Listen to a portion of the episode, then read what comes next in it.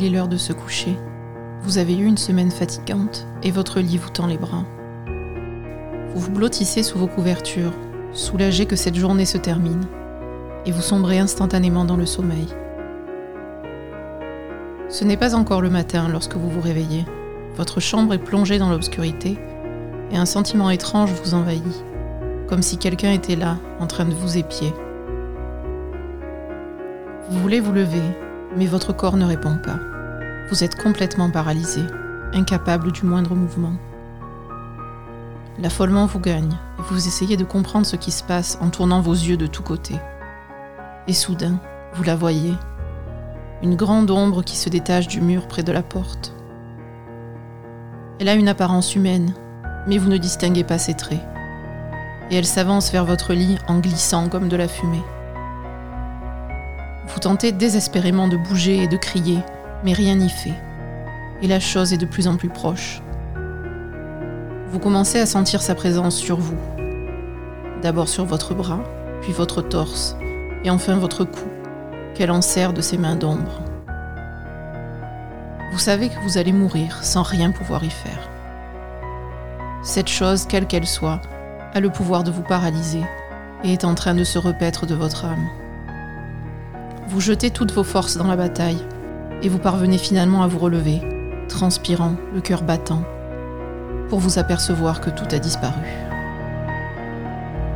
Bienvenue dans les chroniques de l'étrange.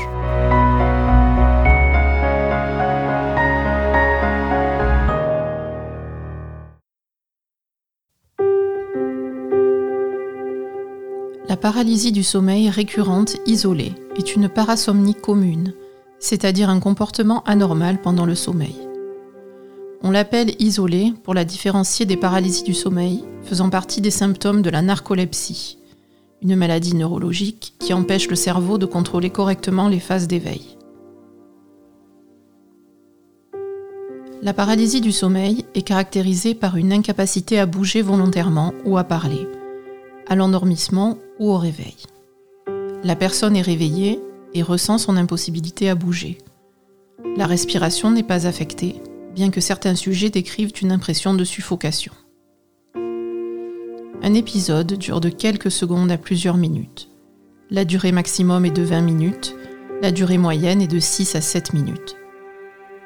Ces épisodes sont souvent accompagnés par des hallucinations oniriques, mais qui paraissent au sujet très différentes d'un rêve normal. L'association des deux phénomènes produit évidemment une détresse considérable. Les épisodes de paralysie hypnopompique au réveil sont les plus fréquents et résultent d'un réveil à partir du sommeil paradoxal. Les tests médicaux montrent un état d'éveil, mais avec la persistance de l'atonie musculaire normale du sommeil paradoxal, celle qui nous empêche de bouger pendant nos rêves.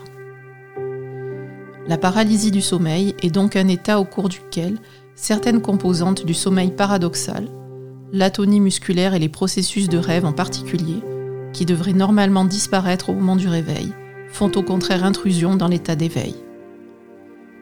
Ce phénomène est particulièrement déroutant pour la personne qui le subit, car elle est à la fois éveillée et consciente de son environnement, mais également assaillie par des hallucinations qui font partie de son inconscient. C'est ce qui fait que ces hallucinations paraissent tellement vraies, car elles sont mélangées avec les sensations normales de l'éveil. La paralysie cesse spontanément, mais peut aussi être interrompue par une stimulation sensorielle, se faire toucher ou parler, ou par un effort intense pour bouger qui prend le pas sur l'atonie. Les épisodes de paralysie peuvent survenir à tout âge, mais apparaissent généralement dans l'enfance, l'adolescence ou la vingtaine, entre 7 et 25 ans, et la plupart semblent se produire entre la vingtaine et la trentaine. On estime la quantité de personnes souffrant de paralysie du sommeil à 20% de la population. La fréquence des épisodes varie de une fois dans une vie à plusieurs fois par an, mais il existe peu de données sur la récurrence. Les hallucinations accompagnant la paralysie ont lieu dans 60 à 69% des cas.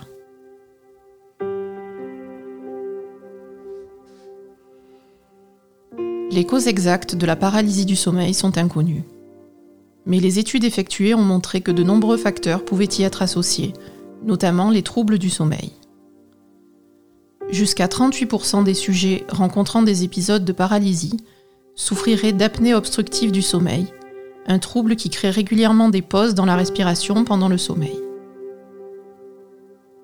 Les gens souffrant de crampes dans les jambes pendant la nuit, ainsi que ceux présentant des symptômes d'insomnie, sont également particulièrement sujets aux paralysies. Les personnes ayant des rythmes de sommeil déréglés ou irréguliers sont aussi très touchées, comme les travailleurs postés qui changent souvent d'horaire de travail, les travailleurs de nuit ou les personnes soumises au décalage horaire.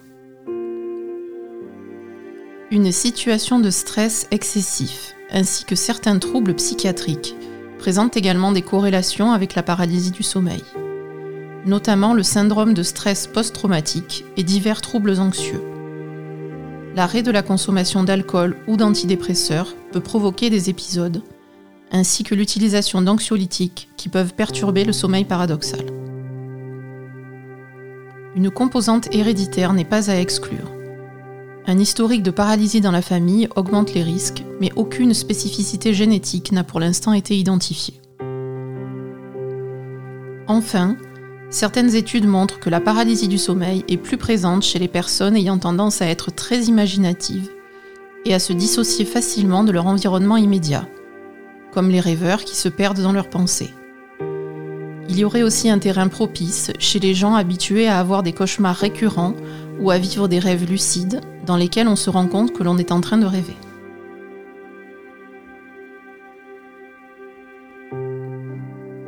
À part l'anxiété qu'elle provoque, la paralysie du sommeil ne présente aucune conséquence grave pour l'individu. Et vu l'habituelle rareté des épisodes chez une même personne, il n'est généralement pas nécessaire de la traiter. Cependant, environ 10% des gens souffrant de paralysie subissent des épisodes récurrents et particulièrement pénibles qui rendent ces expériences synonymes d'une détresse intense. Ils peuvent alors développer une anxiété importante à se mettre au lit, provoquant des veilles excessives et des difficultés d'endormissement, et laisser la privation de sommeil conduire à des effets très néfastes sur leur santé. La première étape indispensable pour toute personne souffrant de paralysie du sommeil est de consulter un médecin qui pourra identifier d'éventuels problèmes déclencheurs traitables, comme la narcolepsie, l'apnée obstructive du sommeil ou d'éventuels problèmes psychiatriques ou psychologiques. Beaucoup de gens hésitent à parler de leurs épisodes de paralysie autour d'eux, de peur qu'on les croie fous ou qu'on se moque de leurs hallucinations. Mais le seul fait de mettre un nom sur cette condition et de la normaliser peut énormément alléger le stress qu'elle provoque. Il est évidemment recommandé d'améliorer ces conditions de sommeil qui contribueront à une meilleure qualité de vos nuits. Comme suivre le même rythme de veille-sommeil tous les jours, y compris le week-end, mettre en place une routine rassurante avant de dormir qui vous aide à vous sentir relaxé.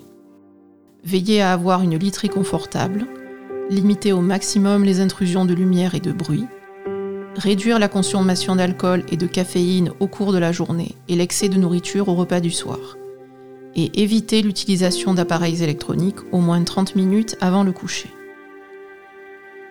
Si l'épisode de paralysie survient malgré ces précautions, le fait d'essayer de se détendre le plus possible ou de bouger une petite partie de votre corps comme un doigt serait bénéfique pour faire cesser plus rapidement l'atonie musculaire.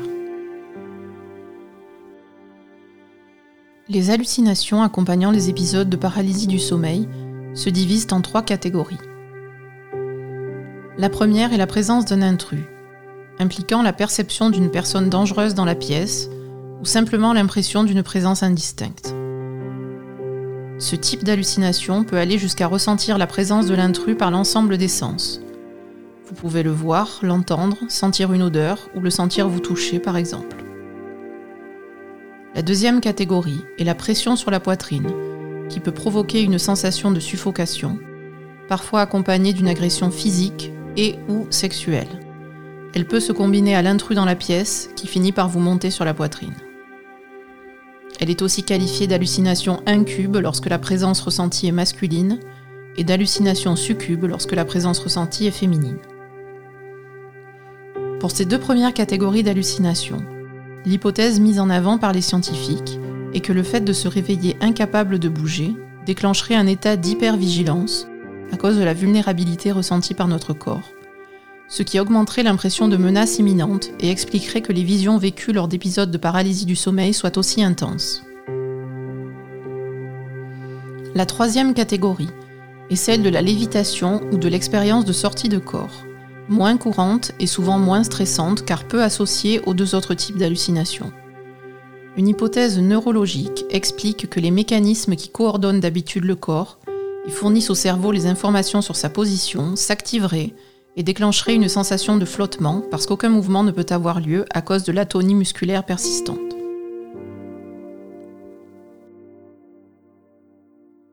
Le phénomène de paralysie du sommeil est connu depuis longtemps dans plusieurs cultures, qui lui donnent une interprétation selon leurs croyances, et est souvent perçu comme l'intervention d'une forme d'entité spirituelle.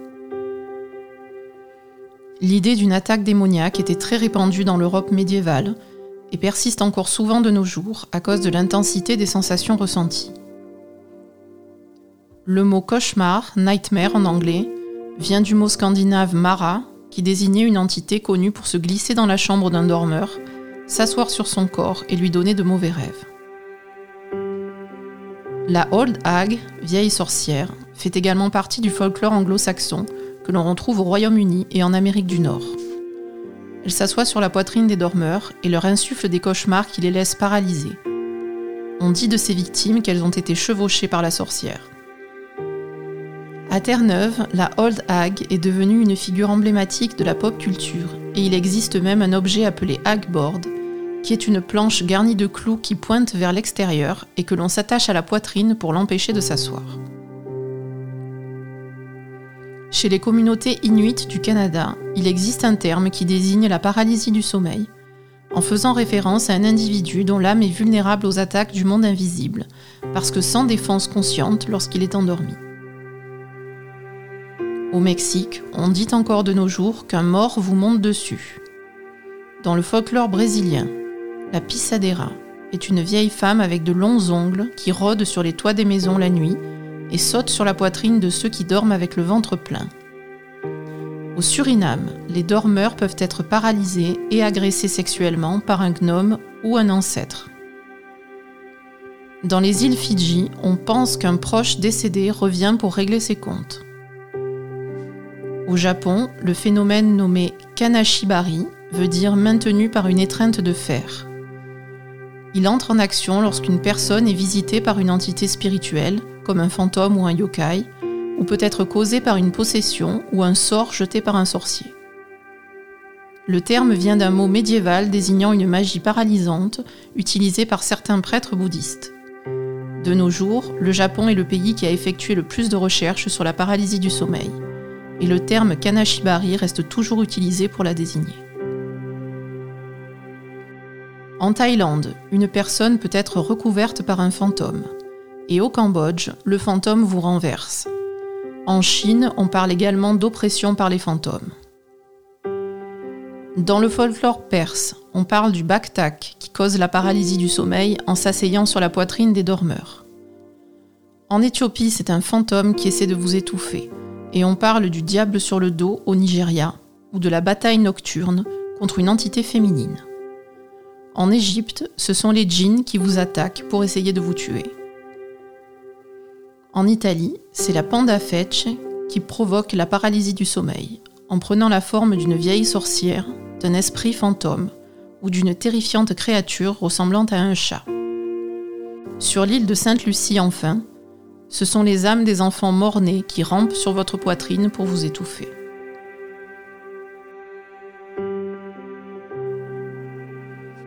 Qu'elle soit l'œuvre d'un fantôme, d'un démon ou d'une sorcière, ce tour du monde nous montre bien que l'interprétation de la paralysie du sommeil est étroitement liée avec les croyances de la personne qui l'a subie, et que l'hallucination qui va en découler va être directement influencée par ces croyances. Quelques cas de phénomènes paranormaux plus modernes pourraient ainsi être expliqués par une paralysie du sommeil. Les enlèvements et les rencontres avec des extraterrestres, principalement reportés aux États-Unis, présentent des caractéristiques similaires à un épisode de paralysie du sommeil, avec la présence de créatures étranges qui font des expériences sur vous sans que vous puissiez bouger, ou la sensation de dissociation du corps et de flottement vers un vaisseau alien. Les apparitions fantomatiques au pied du lit peuvent certainement être expliquées par des hallucinations dues à une paralysie du sommeil, ainsi que le phénomène désormais très récurrent des shadow people. Ce genre d'hallucination d'une ou plusieurs grandes ombres sombres dans un coin de la chambre est très souvent reporté. L'ombre est généralement perçue comme masculine et ses traits peuvent être plus ou moins distincts. Elle peut s'approcher de vous et venir s'asseoir sur votre poitrine ou tenter de vous étrangler. Elle peut aussi porter une capuche ou un chapeau. Le Hatman, l'homme au chapeau, est également souvent présent lors d'épisodes de paralysie du sommeil. Il est une entité sombre, comparable aux Shadow People, et souvent accompagné par eux dans votre chambre. C'est un homme très grand, ses traits sont indistincts mais ses yeux peuvent être rouges, et il porte un chapeau de type fedora ou haut de forme, et un long manteau ou une cape. Sa haute taille le force parfois à courber le dos ou à ramper. Pour vous donner une idée visuelle, une représentation du Hatman est mise en scène dans la série Netflix The Hunting of Hill House, que je vous recommande grandement si vous ne l'avez pas encore vue. Contrairement aux Shadow People, dont l'ombre se dissipe, il quitte votre chambre en partant par la porte, soit en l'ouvrant, soit en passant à travers. Les cas les plus extrêmes d'hallucinations associées à la paralysie du sommeil sont celles des agressions sexuelles par une entité, souvent démoniaque, mais qui peut aussi être fantomatique ou ressembler aux shadow people. Le processus des rêves érotiques présents lors du sommeil paradoxal serait alors en action en même temps que la paralysie et l'état de veille, ce qui provoquerait des sensations de viol, d'agression sexuelle ou d'attouchement par l'entité créée par votre subconscient.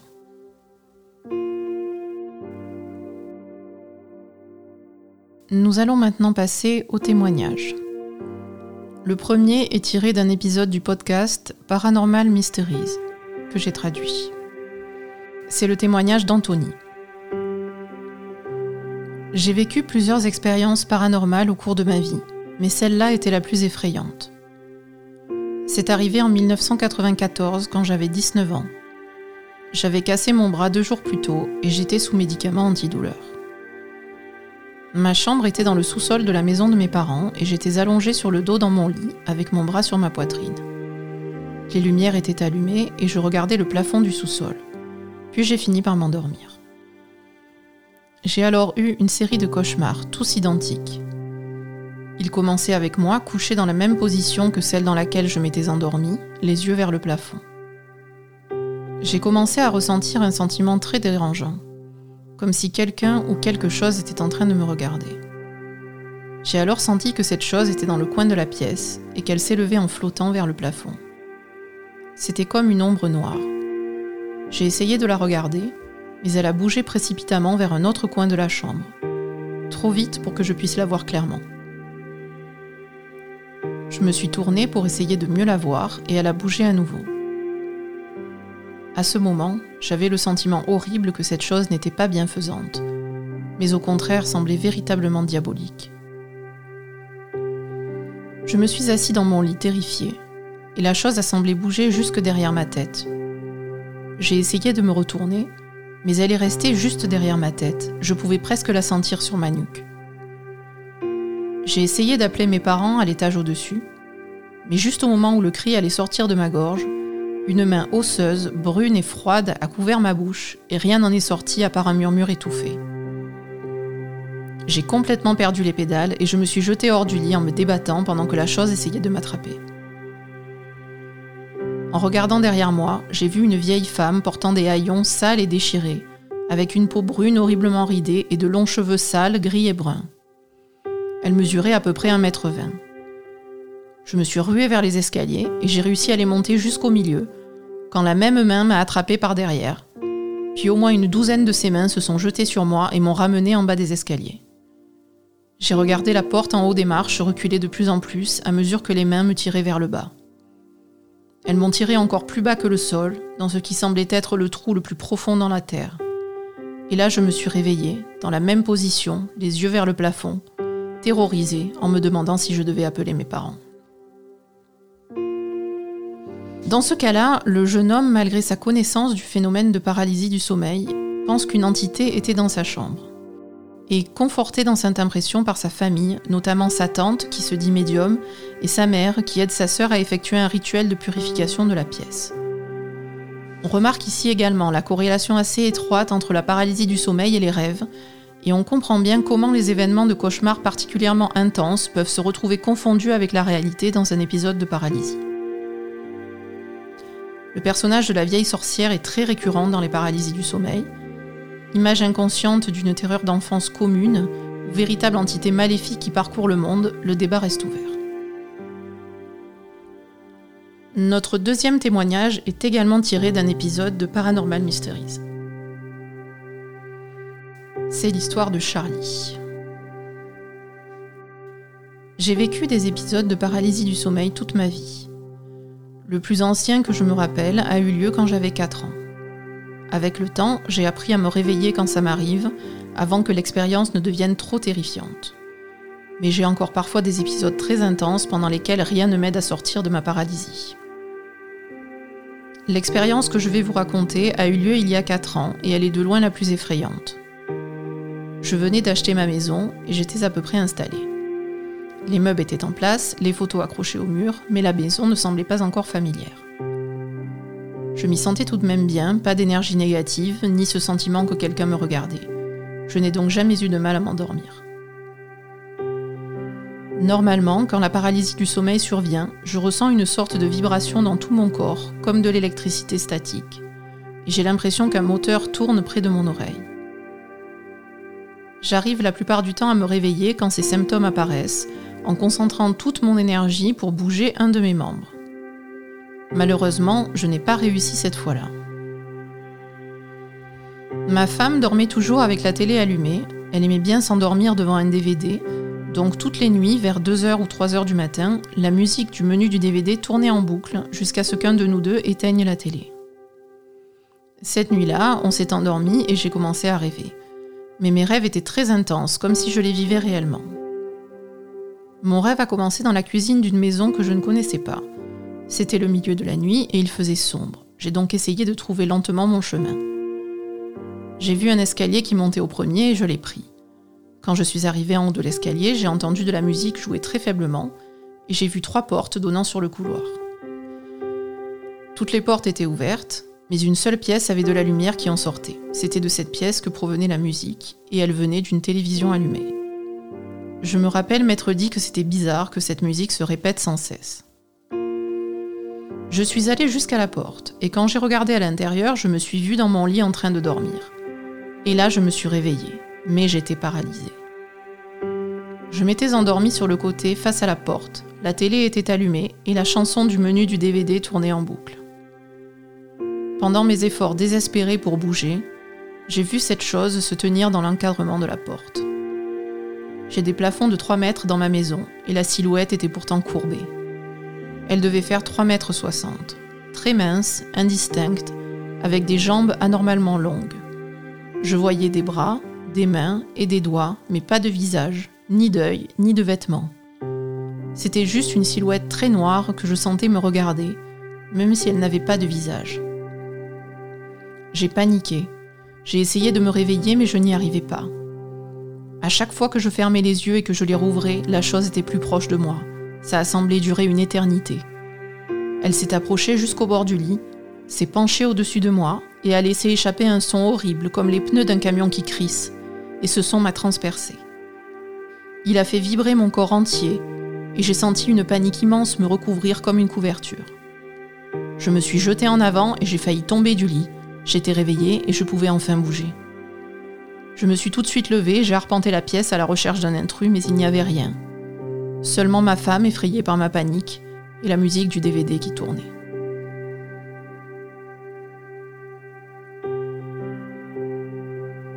Notre troisième témoignage est tiré du site internet liveabout.com. Il s'agit du témoignage de Chelsea qui nous vient d'Australie.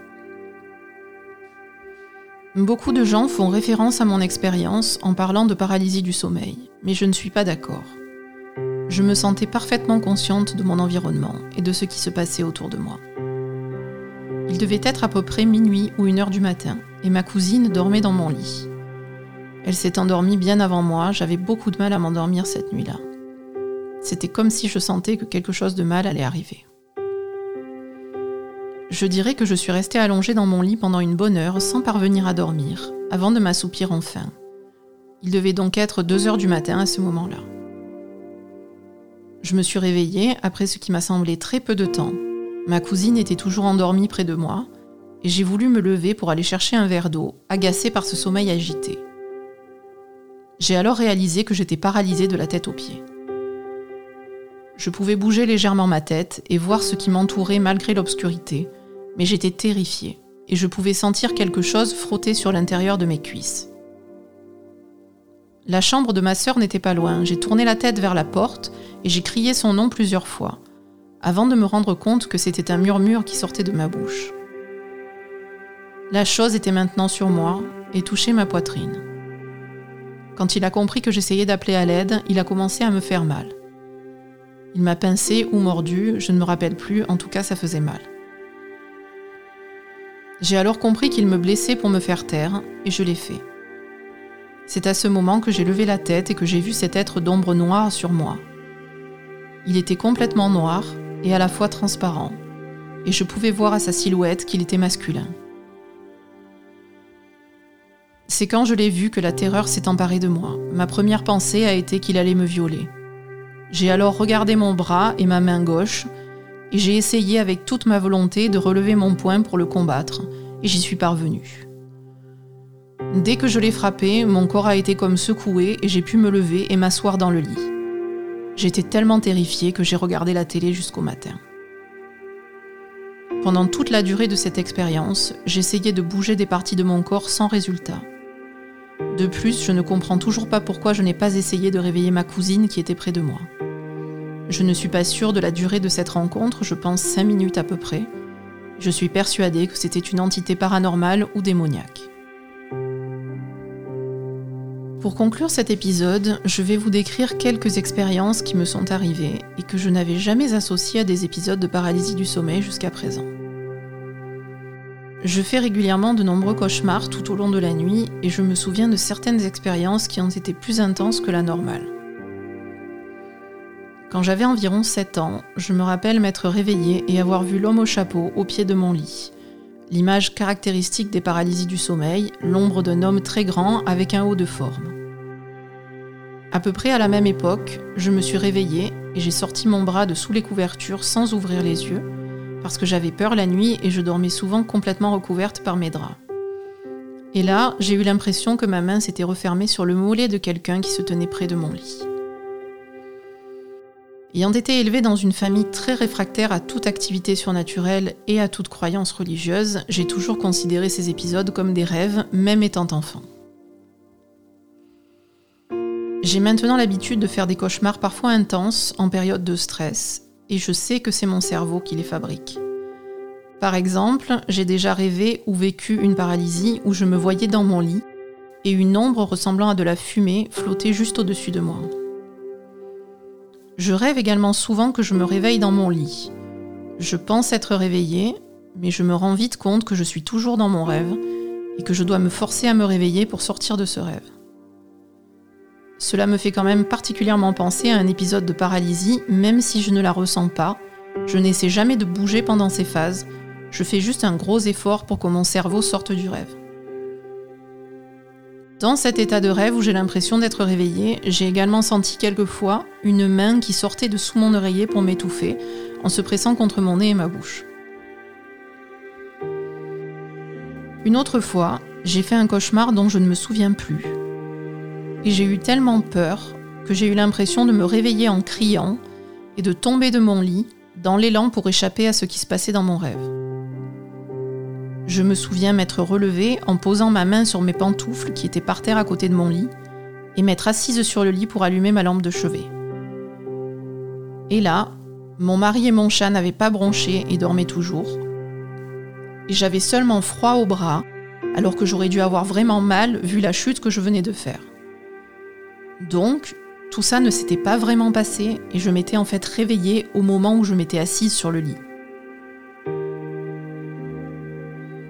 Un autre événement récurrent de mes nuits est le syndrome de la tête qui explose, qui se décline avec des variations d'intensité selon les personnes, avec certaines qui ont vraiment l'impression que leur tête explose.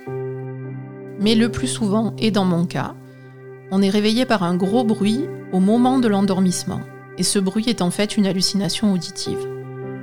Je suis souvent réveillée par la porte d'entrée qui claque, quelqu'un qui frappe violemment à la porte, ou par mon chat qui miaule. J'ai vraiment l'impression d'être réveillée par ces sons, mais là encore, il est rapidement évident que c'est mon esprit qui les fabrique. Ce que j'essaie de démontrer en vous racontant mes expériences personnelles, c'est que notre cerveau est capable d'énormément de choses bizarres et inexplicables lorsqu'il est soumis à un stress qui sort de l'ordinaire. Je peux donc facilement imaginer ce que peuvent vivre certaines personnes qui ont des expériences nocturnes bien plus déstabilisantes que les miennes. Ce que je peux conseiller à ceux qui sont confrontés à des paralysies ou à d'autres perturbations du sommeil, c'est de rester le plus calme et objectif possible par rapport à ces événements. La grande majorité de ces épisodes ne sont pas des rencontres avec des entités paranormales, mais bien un mécanisme de défense de votre cerveau, pour vous prévenir que votre vie est trop stressante et qu'il faut trouver pourquoi. Je vous conseille donc vivement de parler à un médecin ou un psychologue si vous vivez ceci. Votre esprit a certainement besoin de régler un problème récent ou ancien, peut-être lié à un traumatisme ou une situation angoissante récurrente dans votre vie.